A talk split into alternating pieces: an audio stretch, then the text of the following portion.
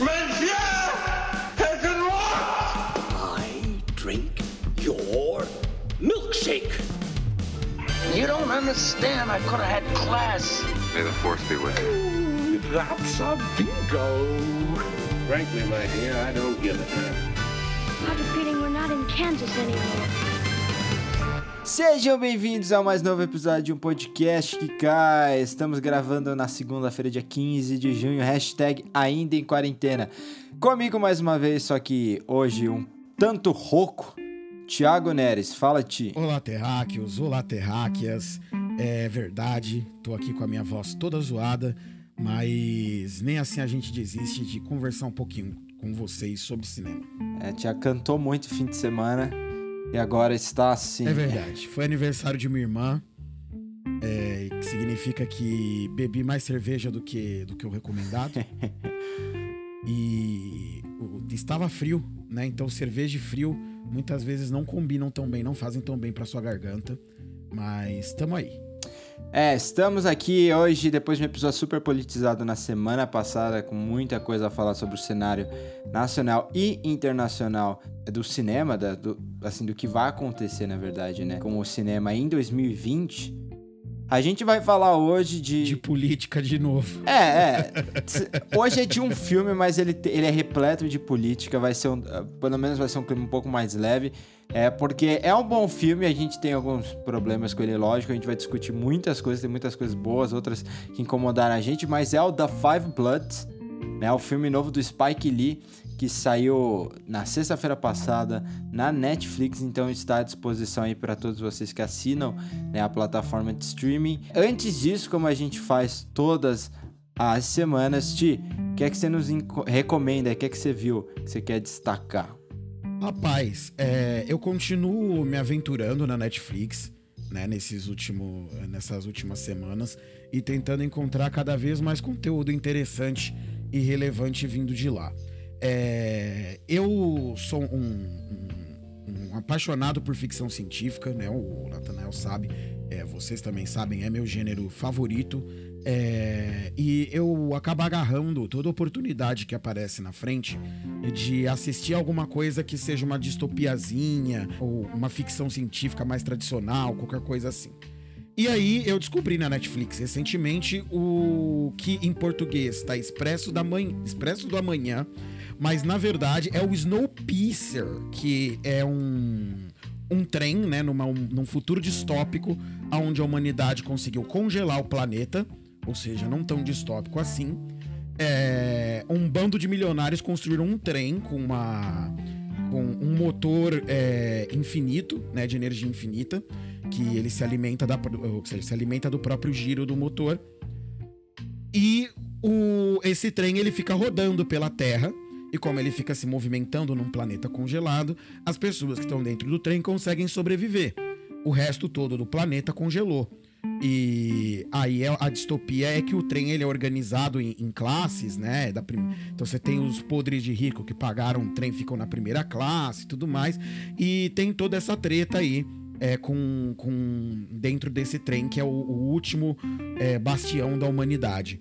É, ele é a adaptação de um filme, é, na verdade a adaptação de um livro, né, que já tinha virado filme, e acho que até o Chris Evans que faz o, o- o protagonista, mas agora saiu na Netflix em formato de série de TV, e tem a Jennifer Connelly, eu gosto dela, eu acho que ela tem cara de assassina, e eu acho muito legal, apesar dela ser um pouco canastrona, eu acho muito legal a, a maneira como a série gira em torno da, persona, da personagem dela ali. É bobinho, mas é aquela série legal pra almoço e tá saindo um episódio por semana na Netflix.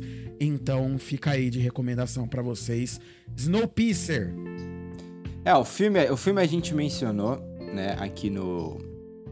no quando a gente falou do, do Poço, né, a gente mencionou o Snowpiercer, que É é, verdade. que é, é o filme do Bong Joon-ho, ganhou o Oscar esse ano por Parasita, né, e antes de Parasita ele fez isso. E o filme é bom, O inclusive. filme é ótimo. O filme é bem legal. É, eu acho que é o melhor filme dele em língua inglesa. Ele fez também o Woke, que, já, que a gente já falou aqui, eu não gosto muito, não.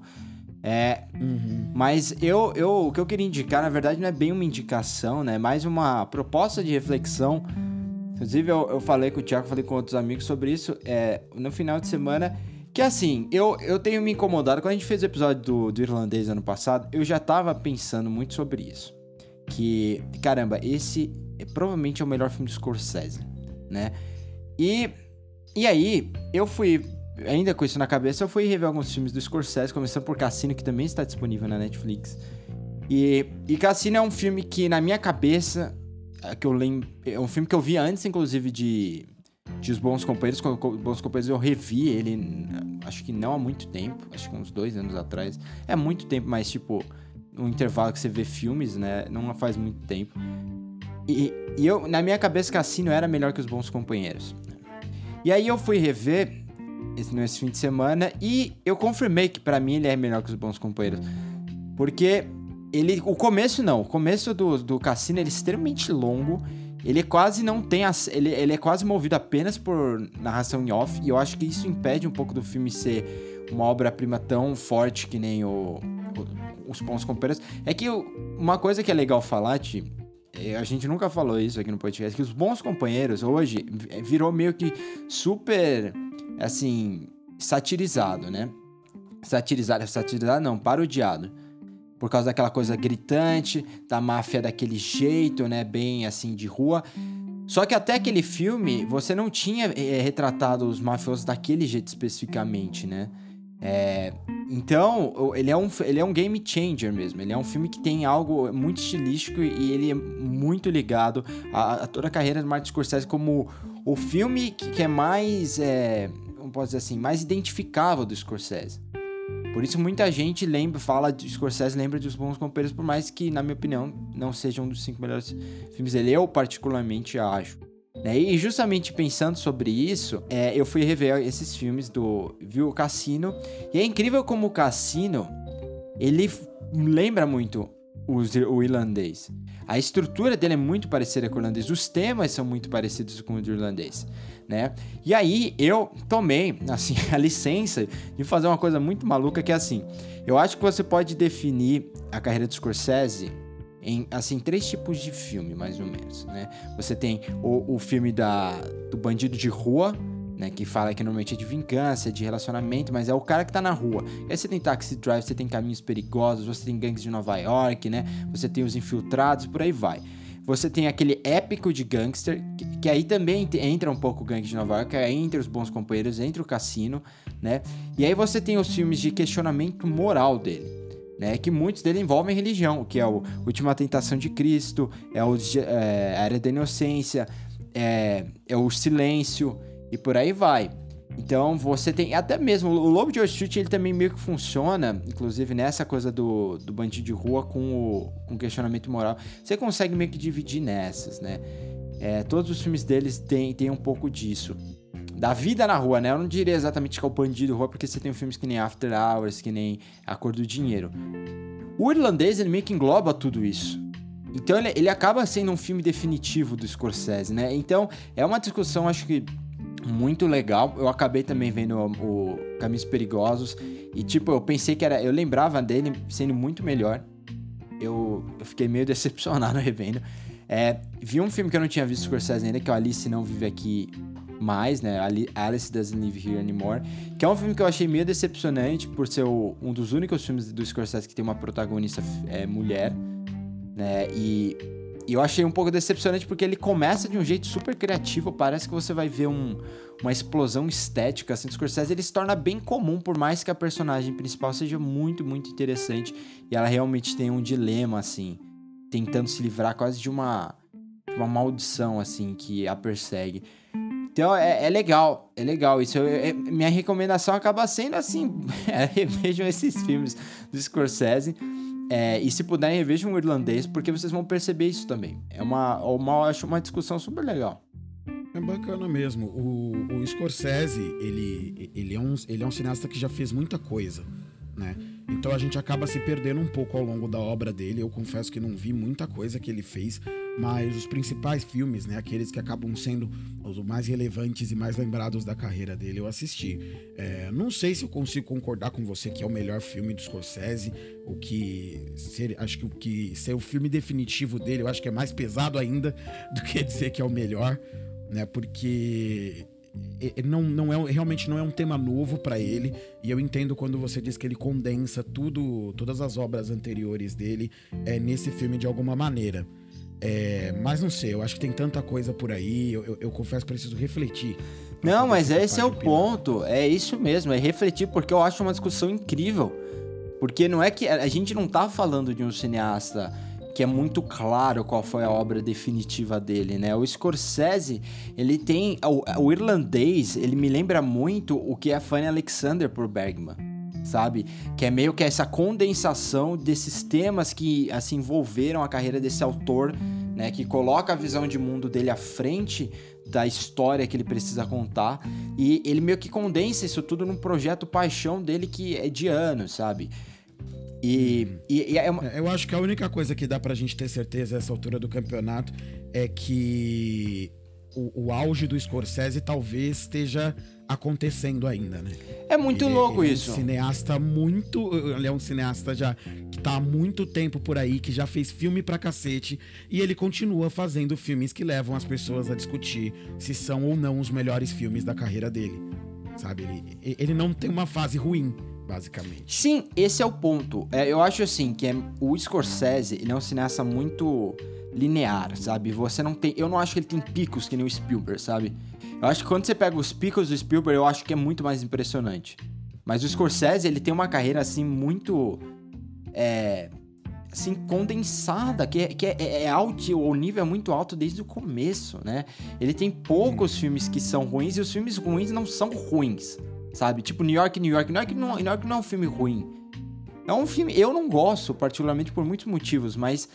É, Gangues de Nova York é considerado um dos piores filmes dele e não é ruim Gangues de Nova York, sabe? Então fala muito sobre é, a carreira dele. Mas eu, eu, por exemplo, não consigo ainda chegar e falar, pô, não tem aquele filme que o pico é tão absurdamente alto, sabe? Que é assim de imaginativo, de definir uma, uma geração de forma é, atemporal. O Taxi Driver, ele é incrível, é meu filme favorito dele, mas ele é um.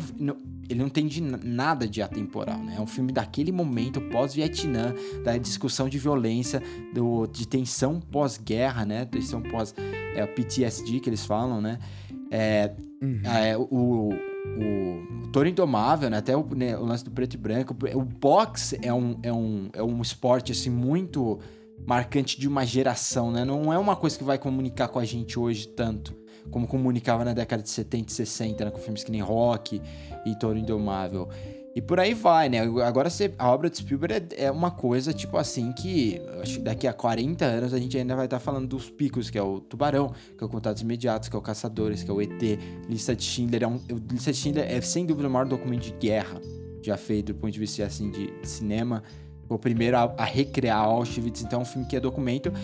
E falando nisso, dessa semana houve uma polêmica no Twitter envolvendo o Evento Levou. Então, se você não sabe o que acontece, a HBO Max ela vai meio que condensar os principais títulos da Warner Bros. Né, e, e os, todas as produções da HBO. Vai, no Brasil só chega em 2021, mas nos Estados Unidos já chegou. E com todos os protestos, né, a favor de igualdade lá nos Estados Unidos, Black Lives Matter, é, uma parte da população começou a pedir né, a, que o vento levou fosse retirado do, do serviço de streaming. E aí se estabeleceu duas correntes. Né? Os que defendem que isso é um, um absurdo completo e os que defendem que sim, porque você mostra um passado assim errado, você meio que glorifica o que aconteceu. É, é uma discussão assim que tá muito ligada à ideia de você destruir as estátuas né, de representação. A minha visão apenas é que eu acho muito diferente a relação de uma coisa com a outra. Porque... Ela é totalmente diferente, Nathan, você tem toda a razão. É porque a estátua, meio que quando você estabelece uma estátua, até no cinema a gente aprende isso, né? Na faculdade a gente vê isso. A, a, aquele negócio grande que a gente olha, olha de baixo para cima. Você tá endeusando uma personalidade. Né? Você está transformando em herói. Por isso que é tão problemático você ter estátuas de, de donos de escravos, estátuas de bandeirantes e tudo mais. Agora, o filme é, uma, é um pouco mais complexo, né? É bem mais complexo. Na verdade, assim, eu Eu felizmente tenho duas, duas formações né, universitárias, dois períodos que eu passei ali dentro da universidade que me colocam numa posição confortável para poder falar de situações como essa. É, antes de me formar em cinema, né, como vocês sabem, eu também estudei história. É, e muito cedo na faculdade de história, quando você começa a estudar o que a gente chama de historiografia, que é o estudo sobre como se estuda história, né? É, são as teorias por trás de como você analisa e como você constrói uma análise histórica. É, a gente aprende logo cedo que filmes eles são um material histórico muito importante, mas eles não são é, eles não precisam ser, e eles nunca são, na visão do historiador, é, um relato da realidade. Eles são uma visão sobre a qual um, autor daquela obra cinematográfica tem sobre o período que ele vive, sobre a história que ele quer contar. Então, ao analisar O Vento Levou, um historiador nunca vai pegar aquele filme para entender como era a época que o vento levou retrata. Ele sempre vai analisar o vento levou para entender como o diretor e como as pessoas que assistiram e gostaram de O Vento Levou viam aquela época através da representação daquele filme. Você tendo noção disso, você já deixa metade da discussão inteira para trás. É, então não faz o. É, ah, o vento levou, mostra, é, é, uma visão glorificada de um período extremamente racista da história americana. É. É exatamente isso que ele é, ele é uma peça histórica. É. Né? Ele mostra que as pessoas realmente glorificavam isso. A questão não é a existência do filme. Não é, existir é, uma peça histórica. Ela não tem que deixar de existir ou ser ignorada porque ela demonstra um período social onde existia racismo. A gente não tá aqui para tampar o olho e fingir que o racismo não existiu. Quando a gente fala de um filme que relata um período histórico como esse, esse filme ele se torna ainda mais importante é. para ser analisado, porque essas coisas têm que ficar claras para quem assiste. Quando você vai para uma aula de cinema, e nós tivemos umas três ou quatro falando, por exemplo, é, eu e o Natanael, né, nós no caso, falando, por exemplo, de Nascimento de uma Nação, você, o, o, professor que dá uma aula de cinema decente, né, de história do cinema recente, ele vai debulhar aquele filme para você e ele vai falar, olha, todos esses detalhes aqui é onde vocês vão entender por que, que blackface é um problema nos Estados Unidos, por que que, eh, por que que aquele filme se chama O Nascimento de uma Nação é um negócio completamente problemático, o filme é profundamente racista, dentre outras coisas, mas assim como o vento levou, o filme é uma peça histórica. Ele mostra a percepção das pessoas daquele tempo e isso é muito importante. É através de obras como essas que a gente consegue olhar para 1939, que é o ano de lançamento de O Vento Levou, e dizer o quão racista era a sociedade americana, para que esse filme, numa conversão, se você fizer uma conversão é, monetária baseada em inflação, seja o filme de maior bilheteria da história dos Estados Unidos. É, então, o quão racista era essa sociedade? É essa discussão que o Vento Levou tem que trazer para a mesa. Então, querer que o filme seja retirado da HBO é uma idiotice. É uma idiotice, é, é um desconhecimento de história, é um desconhecimento do, da luta do povo negro e é comparar com uma situação recente, é, que é essa situação das estátuas que você citou, Nathan, que é um outro contexto completamente diferente. Uma estátua feita em homenagem a uma pessoa e colocada no centro de uma praça, ela tem um valor simbólico que se difere completamente do que você observa de um filme né? Você não tá pegando esse filme exibindo em praça pública todos os dias e colocando um texto glorificando o que esse filme, a, a imagem que esse filme passa. Mas quando você coloca uma praça de um mercador de escravos, é, uma estátua de um mercador de escravos no meio de uma praça com uma placa dizendo que aquele era um grande homem, as é. pessoas vão entender essa mensagem, sabe? E aí é muito diferente. Essa estátua, talvez ela não tenha que ser jogada num rio na minha eu, eu entendo que ela seja, estou longe de criticar a atitude. Mas na minha opinião, o que deveria acontecer, essa estátua tinha sim que ser retirada, tinha que ser levada para um museu, Exato. onde ela seria tratada de maneira apropriada. É. Né, onde você teria guias para explicar, você teria material didático para dizer quem eram aquelas pessoas, para explicar esse contexto histórico que a historiografia permite que a gente analise. né? Então, infelizmente, eu acho que toda essa discussão ela vem do fruto de uma, de uma ignorância em relação a, a, a como você lida com um material histórico importante, é, e de uma confusão das pessoas a partir desse desconhecimento, né? De acharem que agora a gente tem que tacar tudo, é, tem que tacar tudo que for que foi feito por racistas no lixo. Aí, meu amigo, a gente tem que jogar o Brasil inteiro fora. Exatamente. É, porque, né, se a gente for fazer isso, a gente vai jogar esse país inteiro fora, porque esse país inteiro foi construído com mão de obra escrava. Então, a discussão era um pouco mais complexa do que isso. É, concordo plenamente com o que você falou. Eu vou, eu vou puxar, né? Você falou tudo. Eu vou só puxar a importância agora em termos de, é, de assim cinematográficos do de O Vento Levou, né? E, e a principal importância, e isso é, é, muito absurdo você pensar isso, mas olha, olha isso. A primeira pessoa afro-americana a ser indicada ao Oscar, a primeira pessoa, não importa a categoria, né? Não importa é, assim qual é a função dela dentro do, do set de filmagem. Foi com o vento levou, que foi a Harry McDaniel, interpreta uma escrava é, que serve, inclusive a personagem principal que é a Scarlett O'Hara. Então a Harry McDaniel foi indicada em 1939. E ela acabou ganhando, então. A primeira pessoa indicada acabou ganhando o Oscar é, de melhor atriz coadjuvante. Então tem esse ponto histórico que é importante é muito importante, porque o primeiro homem para você ver a ser indicado na categoria de melhor ator coadjuvante, né, de é, que seja afro-americano, foi Rupert Cross em 1969. 1969, são 30 anos depois da indicação da Harry McDaniel. O primeiro homem indicado na categoria de melhor ator, todo mundo sabe, foi o Sidney Poitier em 1958, né? Quase 20 anos depois da Harry McDaniel. A primeira atriz indicada, a, a melhor atriz principal, né, no Oscar, foi a Dorothy Dandridge, em 1954. Também muito tempo depois. E o melhor, e esse é o mais o melhor diretor foi o John Singleton, em 1991. Entendeu? 1991. Isso, isso é o que é o exemplo de racismo estrutural. E detalhe, o Nathanael tá falando indicações. Indicações. Não Se vou entrar na vitória. falar de ganhar os prêmios, aí, meu amigo, demora mais tempo ainda. Você quer ver uma coisa muito louca? Eu tenho a lista aqui de, é, de figurinistas americanas, sejam afro-americanas, né?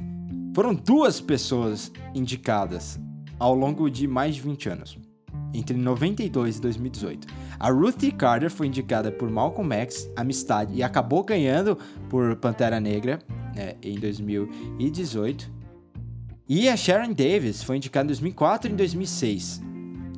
Em, em mais de 100 anos de cinema, e o Oscar existe há quase 100 anos, vai completar 100 anos é, daqui a 10 anos, duas pessoas afro-americanas foram indicadas à categoria de melhor figurino. Se você for pegar, por exemplo, que nem o Ti tá falando, a, a atuação, a atriz, a atriz principal, só uma mulher ganhou até hoje, que foi a Halle Berry em 2001. Só. Desde então, a Viola Davis foi indicada pela, por, por exemplo, The Help. Ela perdeu para Meryl Streep, inclusive. A Gabrielle CDB foi indicada, Ruth Niga foi indicada, Cynthia Erivo esse ano foi indicada no ano em que a gente aqui defendeu que a Lupita Nyong'o devia... indicada e ganhado. A gente deu o prêmio pra ela, né?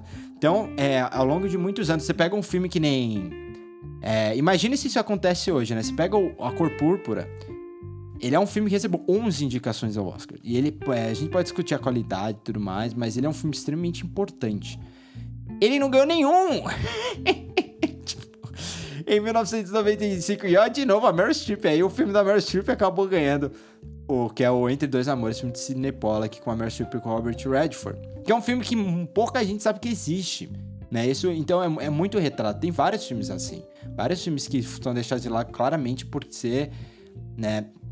É, por ser, assim, o um retrato do, daqueles Estados Unidos, é, é, escravocado, daqueles Estados Unidos de repressão, ou até mesmo filmes produzidos por afro-americanos. Então, é, isso, isso é história. O Spike Lee, ele costumava ser um anti-Oscar puro, né? Se você quer perder um- uma estatueta, você trabalha com o Spike Lee.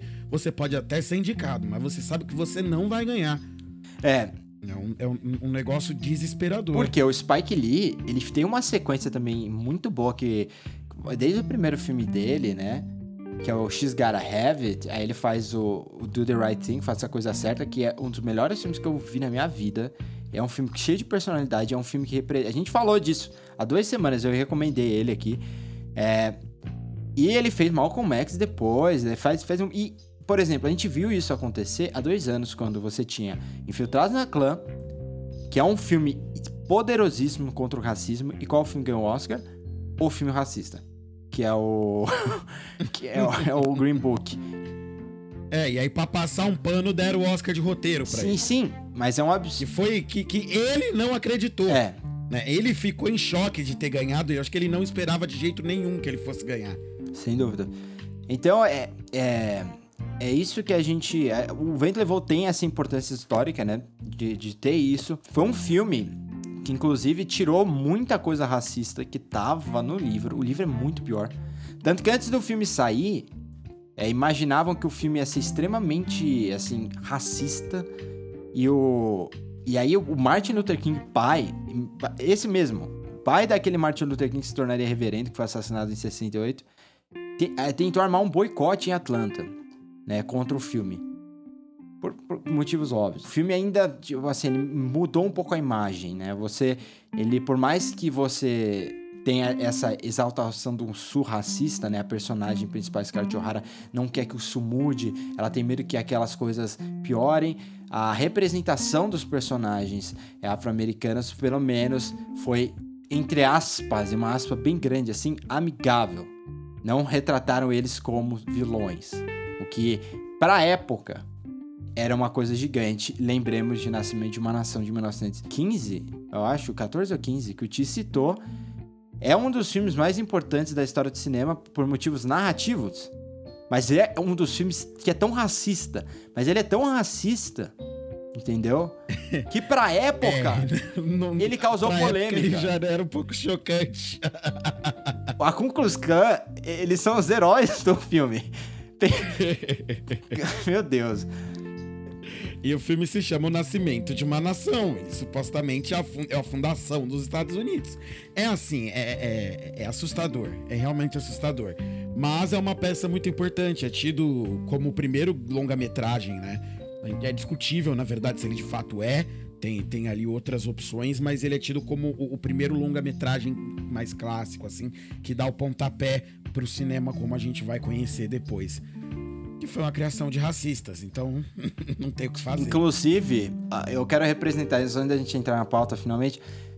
Em 1997, o EFI fez uma lista dos 100 maiores filmes americanos de todos os tempos. Nascimento de uma Nação entrou. Entrou, acho que no top 50. E aí, em 2007, eles fizeram uma nova lista. Aí, com o, eh, foi o décimo aniversário dessa lista de 100 maiores, com uma nova lista de 100 maiores. Né? E aí substituíram quase na mesma posição o Nascimento de uma Nação pelo outro filme do Griffith, que foi feito dois anos depois, 1916, que chama Intolerância. Porque, como eu falei, ele, ele sofreu, mesmo em 1914, que era ainda absurdamente mais racista que hoje em dia, o filme gerou polêmica e ele precisou fazer o Intolerância em 16 para meio que como um pedido de desculpa. E aí o EFI substituiu. É básica, esse é o retrato, sabe, de- do que representou esse filme. E, inclusive você pode ver no Infiltrado na Clã, já fazendo a deixa pra gente entrar no filme Spike Lee. Tem uma sequência, né? Inclusive que o personagem do Adam Drive tá infiltrado e eles estão assistindo um filme pra celebrar a, a inclusão, né? A inserção do personagem do Adam Driver lá com o Ku Klux Klan. E esse filme é o Nascimento de uma Nação. Da Five Bloods. Da, que é para o da é, é, é como se fosse the, né? Os cinco sangues, assim. Esse filme recebeu um título horroroso em português, o qual nem lembro mais, tão ruim que é. Então a gente vai se mencionar ele como The Five Bloods. É, o filme acompanha quatro veteranos de guerra e o filho de um desses veteranos que retornam ao Vietnã para recuperar um tesouro enterrado, né, uma quantia de ouro, durante seus dias de batalha e os restos mortais é, do líder desse grupo, né, que, que era um líder de batalha exemplar, tanto na guerra do Vietnã quanto na batalha por igualdade racial nas ruas dos Estados Unidos. Ele, ele era um líder praticamente espiritual, né? E, e aí o filme tem basicamente duas linhas de ação. O passado, né, que mostra esses soldados com o, o personagem do, do Storm Norman, interpretado pelo Chadwick Boseman. E essa linha de ação no presente, em que você tem os, os homens mais velhos e o filho de um deles atrás do, do ouro e tentando voltar com esse ouro para os Estados Unidos. Ti, logo de cara, qual a sua reação inicial? Minha reação inicial é dizer que eu gostei do filme. É, eu acho que ele tem momentos bons que são muito legais, que são muito bem executados. É, eu acho que ele consegue ser ainda mais político do que Infiltrado na Clã tinha sido anteriormente. E ele toca em feridas é, da história americana, que são feridas muito específicas ali sobre a ótica de cinco personagens muito ricos, né? É, o, os meus problemas com o filme começam justamente nesses cinco personagens, porque eu acho que tem alguns momentos ali em que o filme se perde demais em tratar esses, é, esses subtextos de cada um deles, misturar esses subtextos dele, deles com um pouco de ação, mais algumas outras tramas ali e, e acaba virando uma salada que, que tem muitos sabores e acaba deixando o prato principal ali é, meio esquecido no meio do filme. Então eu acho que o filme ele tem um problema de tom que, que é muito latente, que ele fica dançando ali. É, cada personagem, cada um do, do, dos quatro Bloods sobreviventes, né? Eles têm a sua vida, é, eles têm seus subtextos. Então tem um que acabou de descobrir que tinha uma filha, e tem o outro que não se entende com filho, e todos têm PTSD, e tem o outro que faliu e tem o outro que só tá ali tentando curtir um pouco com o pai dele e, e, e vira tanta coisa, né? Coloca tanto, tanto subtexto ali para aqueles personagens que às vezes o, a história ela parece ficar meio patinando e não consegue ir para onde quer, nem em, em, em, tom do filme propriamente dito, nem em trama. Então eu acho que às vezes o filme dá uma patinada. Mas os bons momentos que esse filme tem são muito legais. Eu, eu gosto muito do Chadwick Boseman no filme. Eu acho que ele tá sensacional ali como, como Storming Norman. Pra mim é a melhor coisa do filme. É, ele tá muito legal no filme. Você vê é, é, vendo ele falar, assim, vendo ele, ele conversar com, com os caras, você fala, meu, como esse cara sabe dar uma linha, né, velho? Sim. Ele sabe dar peso nas palavras quando ele fala. Ele sabe controlar a cena. Ele é daqueles atores que traz a cena para ele e, e você não consegue desgrudar dele enquanto ele tá falando, né? Então eu gosto bastante dele. É... Eu gosto também do da, da, atuação do do, Delo, do Delroy Lindo que faz o Paul, que é o eu, eu acho que ele é um pouco mal dirigido. Então, em alguns momentos, ele fica um pouquinho exagerado. É. Não vou dizer, vai, não vou dizer que ele fica mal dirigido. Os filmes do Spike Lee são assim. É, a gente precisa é, dizer isso. Ele, fa, ele, ele pede muitas vezes os atores deles, dele atuações um pouco mais caricatas.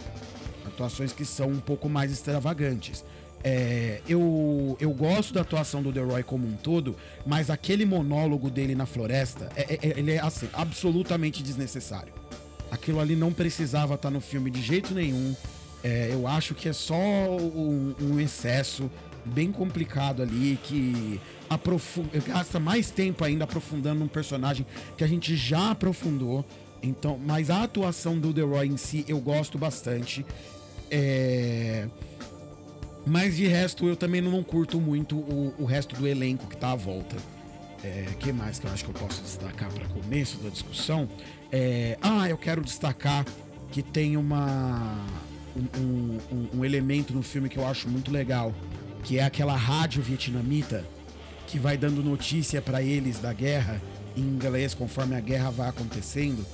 é, com uma moça vietnamita, né, lendo as notícias, só que em inglês e eles vão escutando a rádio ali e vão acompanhando. É, eu acho isso um elemento muito legal na trama. Acho que é uma, da- uma das coisas mais acertadas que o Spike Lee colocou ali no meio. É, até como forma de colocar os inúmeros soldados negros contra o próprio exército, né? Porque Exato. eles estão defendendo um Exato. país E- que... E, que leva a uma fala que eles têm no final, né? Que eu acho muito legal. É, que ele fala: Nós lutamos numa guerra imoral que não era nossa por direitos que nós não tínhamos. Exato. Yes.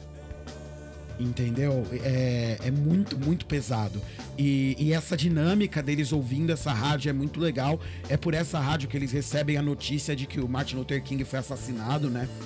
É, e isso gera um momento ali muito importante na trama.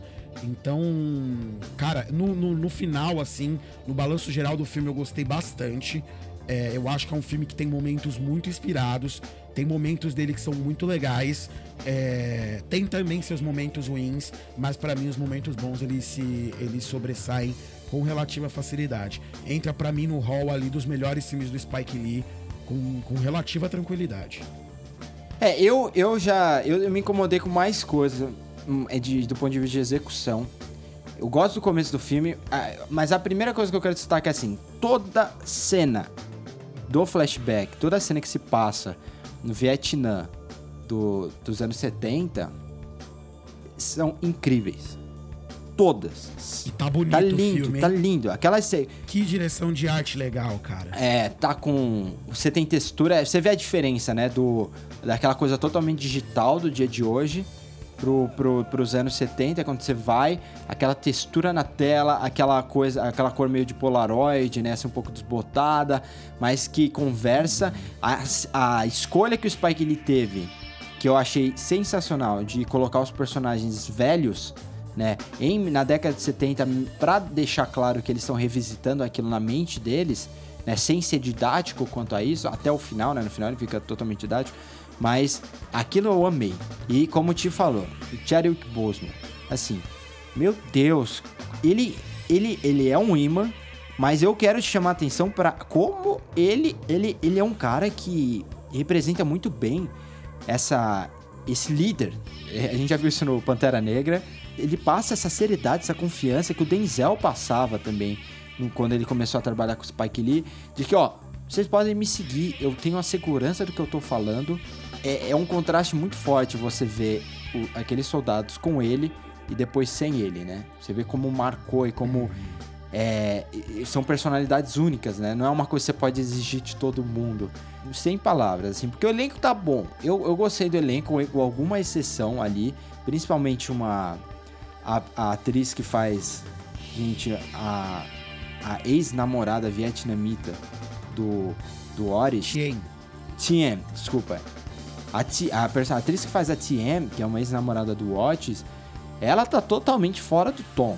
Ela tá, assim, terrível. Terrível, e você percebe isso até quando tem um outro personagem vietnamita que aparece no final. Ele tá ótimo. Então, é, ela eu acho que caiu um pouco do tom. Eu não curti muito. Então é, é- é aqui que eu vou começar a falar um pouco dessa parte que eu não gostei muito, que é essa segunda linha de ação do Otis com a, com a esposa. Eu achei totalmente desnecessária. Com a ex-namorada, desculpa. Que ele teve uma filha. Eu, eu sei lá. Eu não, eu não achei que, que precisava. Eu acabei, eu, tomou parte do tempo. Ela não vem à tona quando ele tá com os amigos. Ela só serve meio que pra você entendeu porque o Otis confia né, nela. Mas mesmo assim, eu achei, sabe, eu achei que tá, tava a mais. E o meu outro problema é que eu acho que o filme, como Ti falou muito bem, ele tem esses excessos que são pontuais. Não é com um excesso que acontece em um momento, ele vem e volta, né? Por exemplo, o segundo ato dele é longo demais. E, e ele tem alguns, algumas discussões, né, que levam algumas consequências fundamentais pro filme, que pra mim elas, elas, assim, elas crescem de proporção do nada, né? O personagem do Eddie, que eu gostei muito, inclusive, que é o, é o Norm Lewis. Gente, um minuto da sua atenção pra falar de Norm Lewis. Norm Lewis é incrível. Ele é um cantor inacreditável. ele já foi Fantasma da Ópera, ele já foi Fan- no Os Miseráveis. E se você vê esse cara sendo Javert, você vai entender porque o Russell Crowe foi mais escalado no filme de 2012. É, é. É que aí também não dá pra comparar, né, cara? O Norm Lewis canta muito. O Norman Lewis é incrível, ele é incrível. Eu gosto muito dele. E eu fiquei muito feliz quando ele, ele apareceu no filme que eu não tinha visto nada do filme, não vi trailer, nada. Ele apareceu porque, caramba, mano, eu- ele nunca tá em nenhum filme, mano. Ele ganhou, ele, ele ganhou um personagem assim importante.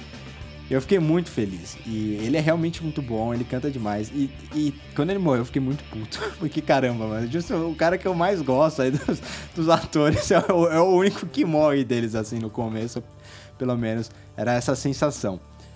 E acabou que não, na verdade, só um sobrevive, né? Que é o, o Oris. O filme, ele tem esses momentos, né? Eu acho que o Spike, ele, ele quer, ele quer deixar tão claro o discurso que ele acaba exagerando, né? Então a discussão ela cresce do nada e causa uma outra coisa, sem, sem ter a necessidade. Os caras já tinham se arrumado. Sim, essa sempre foi a grande crítica ao cinema do Spike Lee, como um todo, na verdade, né? De que não, tem gente que fala, é, tem gente que fala, ai, o cinema dele é político demais. Isso é racismo. Mas o, o, mas a, pra mim a grande questão do cinema dele é justamente que às vezes ele bate vezes demais na mesma tecla e acaba deixando algumas partes dos, dos filmes dele maçantes. Mas eu acho que ainda assim ele é, ele, ele é um dos melhores cineastas negros de todos os tempos.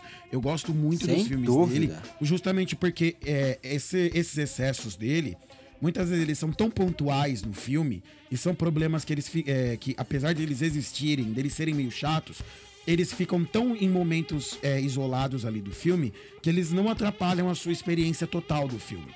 Você ainda consegue gostar do filme, você ainda consegue se apegar aos personagens, apesar desses problemas que costuma ter nas tramas dele. É, o lance de falar que ele é que ele é político demais é ridículo, porque, pô, o Spielberg, ele é um cineasta que ele é político.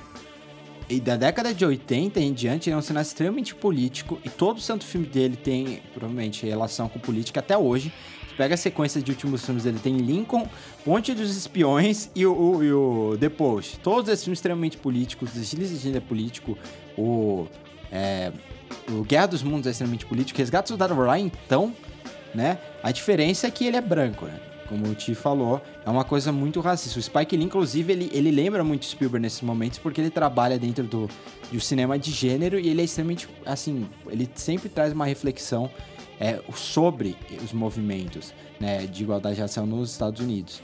né? Inclusive, Malcolm X, é, eu, inclusive, acho que é a melhor atuação do Denzel Washington é, que ele já fez, então assistam. Pra mim, é, não é o melhor filme do Spike Lee, mas tá lá em cima. Eu acho que é, é os dois. É, tá entre Eu os. gosto muito de Malcolm X. Eu, eu, eu acho que ninguém discorda que Faça a Coisa Certa é o melhor filme do Spike Lee. É, principalmente hoje em dia, a gente vê.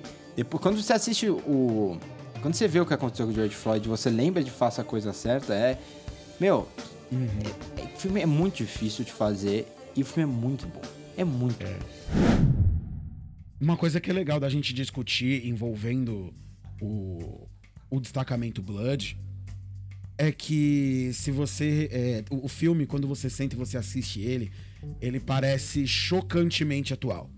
Parece que o Spike Lee escreveu o roteiro ontem Exato. e lançou o filme Ele hoje. produziu em uma de tão semana. atual, de, de tão. é, de, de, de, de tanto que esse filme te coloca dentro da discussão que já tá acontecendo agora. E, e, e eu posso. E eu acho que é muito claro, quando você conhece o cinema do Spike Lee, você já viu pelo menos aí uns 3, 4 filmes dele, é, fica muito claro que o filme é extremamente atual, porque o cinema do Spike Lee, ele é 100% atual. O que o Spike Lee faz é discutir racismo do primeiro filme dele até aqui, e ele vem só discutindo isso de maneiras diferentes e discutindo isso ao sabor do tempo. Então, o, o filme ele não é estranhamente atual, ele é realmente um produto de um cineasta que está preocupado com essas questões o tempo inteiro, que isso nunca sai da pauta dele, então ele lança um filme cujo do, do primeiro ao último minuto, tudo que acontece dentro de tela é relevante para o que você está assistindo hoje tem coisa que é citada, né, ao longo do filme, de uma maneira ou de outra. É, e, e o filme já tá montado há tempos, gente. Pode ter saído agora, mas o filme é, É. finalizado meses antes dele ser distribuído. Inclusive, não ia pra Netflix. é, ele seria lançado, Exatamente. mas como teve a pandemia, ele acabou indo pra Netflix. E eu concordo. É, tem um- o Spike Lee, por mais que às vezes ele trabalhe isso de forma mais sutil, isso é sempre a prioridade do cinema dele. Né? E tem coisas que a gente tem que entender que, inclusive aquele letreiro final, a montagem no começo, isso é estética dele. Né? Isso é uma coisa muito Sim. clara. Eu amo o começo do filme. É, eu, eu gosto muito do primeiro ato. O meu maior problema com o filme são algumas decisões do terceiro ato e realmente o tamanho do segundo. Por exemplo, a coisa que eu acho que me incomodou muito no filme é ele. Isso, isso, isso é um problema que eu acho que quase todo cineasta tem quando ele quer colocar muita informação, quer falar sobre muita coisa, né? Ao mesmo tempo. E aí ele quis colocar aquele, aquele bonezinho do. Do. Do Trump, né? Do Make America Great Again, sabe? Que, que aquilo lá eu não. Eu falei, ah, não. Não, mas então, ele colocou aquele boné pra caçoar, né? Ah, não, eu pra sei. que os caras batessem um olho nele e soubessem que o que ele amigo dele morreu, exato. É, eu sei. Mas é que eu achei muito. Antes disso mesmo, né? O cara tem fazer questão de colocar aquele boné, eu acho que meio que também só pra provocar os outros amigos dele, né? Porque tudo que ele faz é meio que pra provocar, pra tentar se encontrar, né? Isso fica claro quando ele tem aquele monólogo final. E, inclusive, esse- essa sequência, esse arco do Paul, ele, ele é muito parecido com o arco de do Humphrey Bogart no Tesouro de Serra Madre. Se você não viu, também é considerado um dos mais importantes, que fala sobre ganância e tal. O arco é muito parecido, até a forma como ele sai, ele vai, ele sai do grupo, né? Só que aí tem essa reviravolta no final, que é a, que é a cena de meio que redenção dele. Redenção espiritual, digamos assim, né? Porque ele não tem tempo de se redimir, na verdade, com nenhum dos amigos. Então, eu- o problema do Paul é que eu achei o arco dele um pouco confuso, né? Ele, ele meio que aceita o filho no começo, aí ele se decepciona com o filho quando ele, ele, ele meio que trai o pai, né? Hum, Que, que enlouqueceu, na verdade. E aí, no final, ele já tinha também preparado, já tava tudo certo, né? É, quando eles voltassem, que, que ele tivesse morrido, o filho ia receber isso e tudo mais. É, isso eu achei um pouco confuso do arco do Paul, por isso que eu acabei não gostando muito do personagem dele. né? eu gostei, eu adorei o fato de que o filho dele é um professor de história, é, história do, da história afro-americana nos Estados Unidos. Eu acho isso muito, Sim. muito assim forte. Isso é bem legal. É. Isso é bem legal. Cara, assim, eu gosto muito dos, do, de todos os Bloods, né? Dos quatro Bloods, do Paul David, o Oris e o Eri. Né? Eu gosto muito É, o David é o filho, é o Melvin, que é o outro. É, o, o- o David não, né? O Melvin, perdão. Eu falei, falei errado, perdão. É, o, David é o filho. Eu gosto muito de todos eles. Eu acho os quatro personagens bem legais. Eu concordo com você que o arco do, do Otis não acrescenta, no fim das contas, a, a trama. Ele, ele fica meio perdido. É, e o. Como eu falei, eu acho que o, o, o filme ele vinha numa toada muito boa. Eu, eu, eu também concordo com você que o terceiro ato toma algumas decisões um pouco problemáticas. É, mas até o momento em que você começa a perceber ali que vai entrar uma questão de febre do ouro ali entre eles Aham. e que eles vão começar a ter conflitos ali pra chegar até o final dessa jornada, até ali pra mim tá super legal.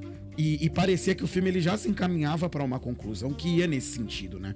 Só que aí começa a entrar várias outras coisas. E aí, beleza, acha o ouro. Beleza, chama o ouro. Agora acha a ossada. Achou a ossada, vambora. Só que aí um explode. Aí aparece É. gente do nada. Aí começa a aparecer gente atrás deles. Aí o outro quase explode também. E aí tem um tiroteio. Aí depois tem outro tiroteio. Sabe? Uns negócios que até então, é, na minha cabeça, o filme ia se encaminhar ali pra uma conclusão que ia ser uma história um pouco mais intimista ali. É, eu né? também. Só da, da, da questões daqueles personagens todos, Pra ver como que, é, como que eles iam chegar inteiros até esse final. Eu imaginei que um ou outro pudesse morrer, mas não que iam sair dois tiroteios no meio, que ia virar um filme de ação mais pro final e que só ia sobrar um vivo.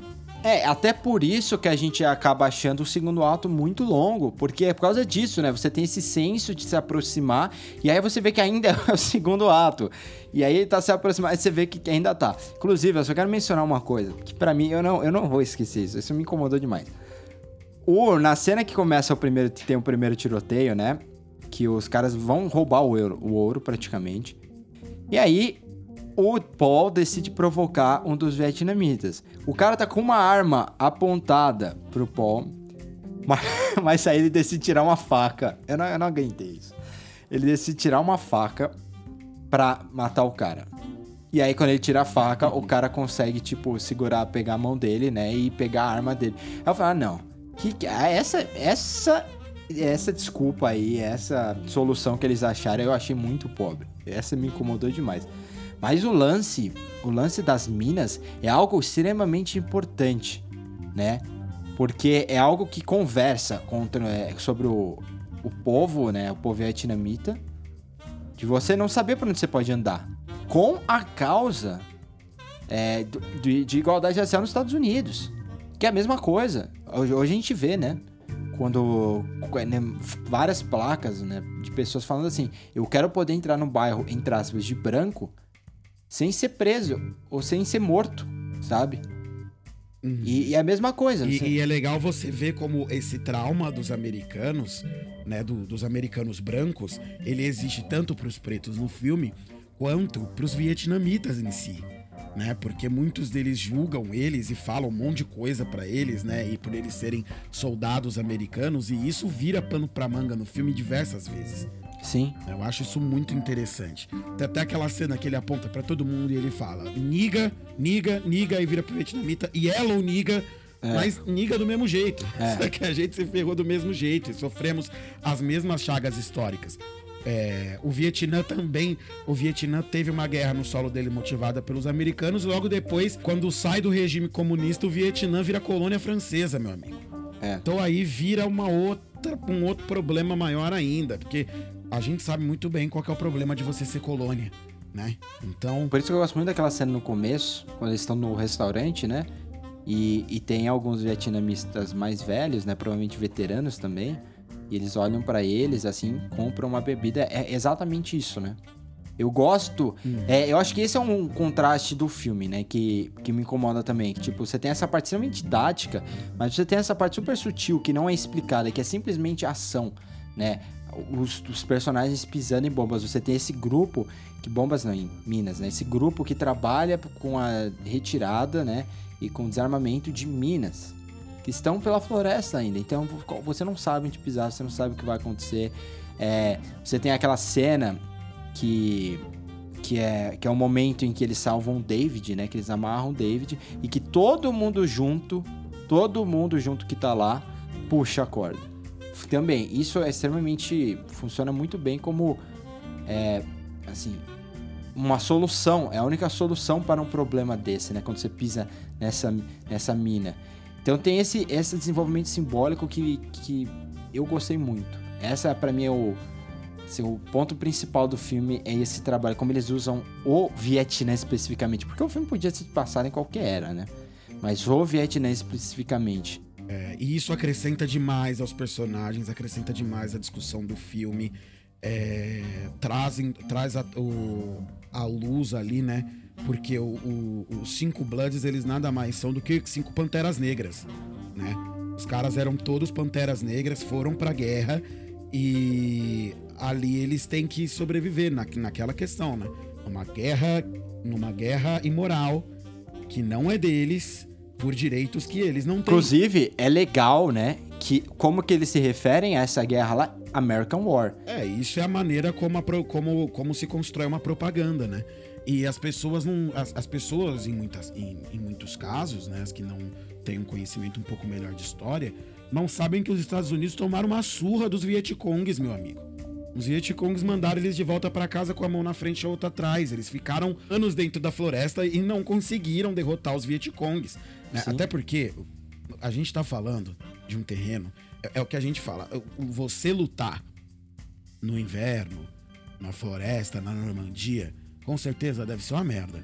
Deve ser muito difícil. Agora, você que vocês que já assistiram aí Destacamento Blood, vocês viram aquela floresta? É. Vocês viram que aquilo ali é mangue, meu amigo?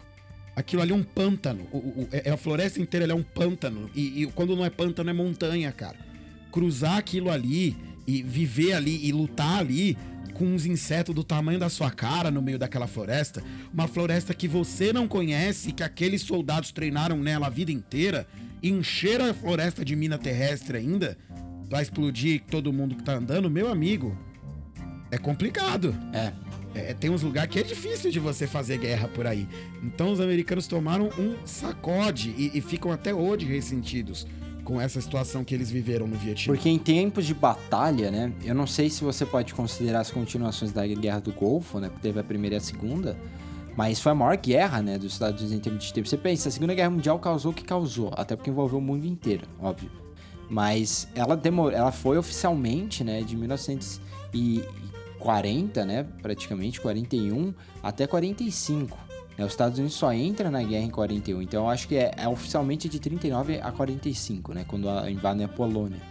Mas essa guerra, ela, ela tem quase 10 anos, tanto que no filme o se bobear até mais de 10 anos, né? Porque o Kennedy morre em 63, ele já ele que tinha começado a guerra, é ele que tinha assim, dado luz verde para começar a guerra. Então acho que foi em 63. Então durou uns 10 anos ou mais. Tem um momento no filme em que eles perguntam: "Ah, você veio aqui em que época?" Ele fala: "Eu vim pra cá três vezes." Então, imagina isso, né? Você vai pra casa, passa um tempo, aí você precisa voltar. E, e, de novo, o que é que a guerra vai dar aos Estados Unidos? Nada. Ia dar só um, um ponto assim, eles querem impedir a, a- que, exi- que o comunismo se espalhasse, né, pelo, por parte do mundo. Era parte da Guerra Fria, né? Mas é terrível, né? Eu acho que em- é, isso também eu paro pra pensar assim, poucos filmes pegam a Guerra do Vietnã, até pelo que você tá falando, pelo pela derrota que os Estados Unidos teve, com uma ótica de, gente, olha o que morreu de gente por nada, né? Assim, porque você pega os dois maiores filmes de guerra do Vietnã que a gente conhece, é Apocalipse Now e o Platoon. E os dois filmes, na verdade, eles não falam um pouco sobre isso, né? Eles falam, acabam falando sobre o Apocalipse Now é meio quase alegórico, né, sobre a própria produção do filme.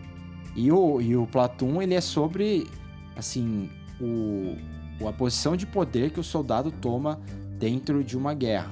Mas ele, ele não menciona um pouco disso que esse filme traz, né? Que é a coisa guerra e moral. Olha esse, esse líder que poderia ter feito a diferença nos Estados Unidos. Essa, essa pessoa que mudou a vida de cinco, talvez até de mais pessoas, né? Indiretamente de mais pessoas, como o filme deixa entender no final, que é o Storm Norman. E esse cara morreu numa guerra que não era dele, entendeu? Como eu te falei no começo, por direitos nessa, que eles não tinham. E Ou seja, tá tudo errado, Tudo né, errado. cara? Essa, eu, eu, eu gosto muito. Essa, pra mim, é uma das falas mais fortes do filme, justamente por causa disso, porque ela mostra que tava tudo errado nesse contexto. Os caras. E, e pouco antes ele ainda fala, né, que a- no anúncio da rádio, né, quando ela fala do. Até da morte lá do Luther King, ela fala que dos. da- da- das tropas do, do, do, do exército americano que foram mandadas para o Vietnã, a maior parte era composta de soldados negros. é, é, isso é importante. Então mandaram a maio, pegaram a, maio- a maioria dos pretos, mandaram para lá, pra, nessas condições todas aí de lutarem por uma guerra que não era deles e por direitos que eles não tinham é, em casa, enquanto eles estavam lá lutando, as pessoas deles, os deles estavam morrendo nas ruas. Exato. Sabe, mataram, mataram o Luther King e aí começou a ter os protestos, começaram a matar as pessoas no protesto. E, e, e as cidades pegando fogo, sabe? E eles lá lutando uma guerra que não era deles. Então você entende, é, fica muito mais fácil a partir de um filme como esse, por exemplo, você entender o porquê que um cara como o Muhammad Ali, que sabia, que sabia que era tão inspirador quanto o Stormy Norman, né, que era um cara muito muito politizado, o porquê que um cara desse com a visão que ele tem, né, com o alcance que ele tem, sendo ali o maior boxeador de, o, maior lutador de boxe de todos os tempos àquela altura, ele simplesmente vira e fala: "Eu não vou lutar. Eu É não vou isso, pro Vietnã, é eu não vou eu- os, os Vietcongs não me fizeram nada. Quem me fez foram vocês e eu não tô atirando em vocês. O paralelo com o Muhammad Ali no começo é perfeito. Eu acho até, eu não, eu não gostei tanto quanto, inclusive, né? Eu dei aqui minha, eu acho que tem esses problemas que eu citei de execução que me incomodaram, mas eu acho que ele acaba sendo mais importante que o, o Infiltrado na Clã. Infiltrado na Clã eu gosto mais como filme, acho ele mais impactante até pelo, pela sequência final. Os personagens são muito mais divertidos, tem sequências hilárias. Mas esse filme, mesmo se ele não tivesse saindo no, assim, no tom que a gente tá vendo hoje, ele é, ele é muito importante por causa disso. Ele tem essa segunda linha, né? não é nem uma segunda linha, mas esse é objetivo meio documental, né? De te mostrar o que aconteceu de verdade. Então, meio que esses personagens eles estão sempre cruzando. Até por isso tem esse problema um pouco de tom, né? Eles estão cruzando essa linha de de documentário e ficção, documentário e ficção, né? E o a única coisa assim que eu é, é do ponto de vista de relação e de interação incomodou muito um pouco. Eu citei foi aquela coisa do David com o Paul que vai e volta, mas eu queria mencionar o David agora, que é o que é o, é o Jonathan Majors. Ele fez um filme ano passado que chama The Last Black Man São Francisco. É, ele tá sensacional naquele filme. Sensacional. E, e agora ele tá nesse filme e ele vai ganhar muitos outros papéis, porque ele é muito bom. Eu gosto demais do dilema dele. Ele eu acho que é o personagem mais assim esclarecido do ponto de vista de arco, né? Porque ele vai lá para perseguir o pai, né, para ver, para garantir que o pai não faça nenhuma besteira. Eu imagino até que o fato de a gente descobre isso depois, mas o, o pai ele votou no Trump, né, o Paul. E eu tenho certeza. Imagina, imagina, imagine se você no lugar do David, né, cara? Você é um professor de um professor universitário, ou seja, você é pelo menos mestre em história. Então você é professor de história africana. Seu pai é um ex-pantera negra ex-soldado do Vietnã e o filho da puta vai lá, te volta no Trump e você tem que se dar bem com esse cara. É, tem até uma montagem que eles falam lá, né? Fala que só tinha um cara negro na, na passeata lá do. É, que tá lá no É, fundo. era você, eu sabia que era você. E ele era eu mesmo. E aí mostra o cara lá no fundo, o negão, Blacks for Trump, com a, com a plaquinha lá. E você. E, e dá, uma, dá uma vergonha, né, Total. cara? Dá, dá um desespero, assim. Eu, eu, como preto, dá uma vergonha alheia. Quando eu vejo essas coisas, dá uma vergonha alheiazinha. Mas a gente, a gente sabe que existe, que o que mais tem, é, é, infelizmente, aí, é, quando você vai para dentro dessas instituições complexas, como é o exército e tudo mais, é, a gente tá falando, né? E é legal que o Spike Lee traga essa discussão também para dentro do filme. Achei extremamente corajoso. É, é um cara que ele é trampista, né? Então ele é um cara ali de direita, de é, pendendo ali para extrema para extrema direita, é, com, com várias tendências ali nesse sentido, né? Só que o cara é um ex-pantera negra, só que olha o que, a guerra fez com ele. né? A guerra colocou o cara numa outra posição. Claramente, para todos eles ali, embora os quatro sobreviventes, né, os quatro é, Bloods digam que os- todos eles têm PTSD, claramente pro, pro Paul foi mais grave, né? É, ele é o que ainda Claramente sofre pra né? ele, ele é quem sofre mais. O trauma dele ter atirado no, no Norm, né, no, Storm, no Storm Norm, do tiro ter partido da arma dele e ele não ter compartilhado isso com ninguém, isso corrói ele até o final do E filme. ele acaba não isso compartilhando faz- com ninguém, né? Porque a gente só é, ele descobre. morre é, sem compartilhar, você só descobre no final com ele falando, mas ali ele já foi picado pela cobra, né? Ele já tá alucinando. E aí ele vê o Norm e o Norm perdoa ele e ele consegue morrer com esse perdão. É, mas claramente quem saiu mais traumatizado da guerra foi ele, né? E quando você pega todos os filmes recentes que abordam essa temática, né, do trauma de guerra que os soldados trazem com eles depois que eles voltam da guerra, é, você vê que faz muito sentido e que é uma discussão muito corajosa mesmo. Você trazer um personagem assim, com essas marcas na história dele. É por isso que eu gosto tanto do personagem do Paul. Eu acho que ele se perde ali no, no- no final da conclusão do filme, mas eu acho um personagem muito bem encaixado e muito corajoso dentro do filme. Eu acho que o, o David só é tão legal também por causa dele. Sim, mas é você isso fica claro que um dos motivos que provavelmente devem ter causado, até porque a gente vive isso hoje em dia. Quantas, quantas pessoas a gente não conhece, Thiago, que o fato da gente ter é, criticado tanto, por exemplo, o Bolsonaro, as pessoas acabam, tipo, votando nele, acabam torcendo nele justamente pra provocar, sabe? Eu tenho certeza que o Paul acabou votando também no Trump, apoiando como forma de, tipo, provocar o filho, que tava indo numa direção contrária ao que o Paul acreditava, né? E, e o filho vai lá pra garantir que ele não faça mais nenhuma besteira e tudo mais. É, e, e acaba tendo esse dilema gigante, né? Que é. Uma hora tenho que defender meu pai, mas agora eu tenho que ir contra ele porque tem outras vidas em xeque aqui. Aí agora eu tenho que deixar ele embora, sabe? Porque eu não posso tomar as decisões pra ele, ele é adulto, né? Então, é, é, eu gosto que o filme meio que ele apresenta esses dilemas pro David, né? Até o final, e o final tem meio que essa, entre aspas, redenção do, do, do Paul.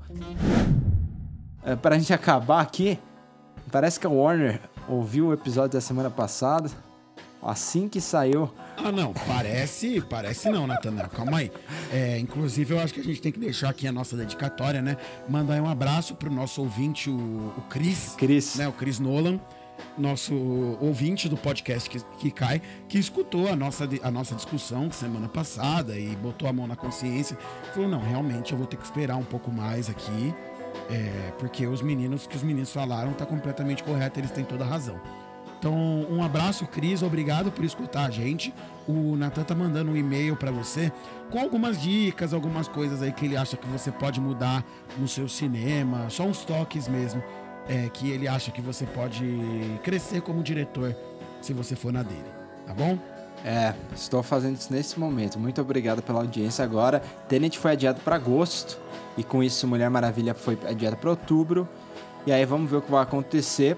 É, essa semana já teve uma leve é, ascensão né, nos casos de coronavírus e de mortes coronavírus nos Estados Unidos, depois de, de uma queda grande que estava rolando por causa dos protestos, né? Então, é, vamos ver como vai ser daqui em diante, né? E aí a nossa dica também aqui para quem em São Paulo tá abrindo no Memorial, vai abrir em alguns outros lugares, cinemas drive-ins. É, daqui a dois dias, né, diante da nossa gravação. Então, se você estiver ouvindo na quinta, é, na quarta-feira, dia 17, rolou o primeiro cinema drive-in aqui no Memorial com a com acho que Apocalipse Now foi o primeiro filme exibido, né? Mas de qualquer forma, esgotou. Já esgotou tudo. Todas as sessões para todos os filmes.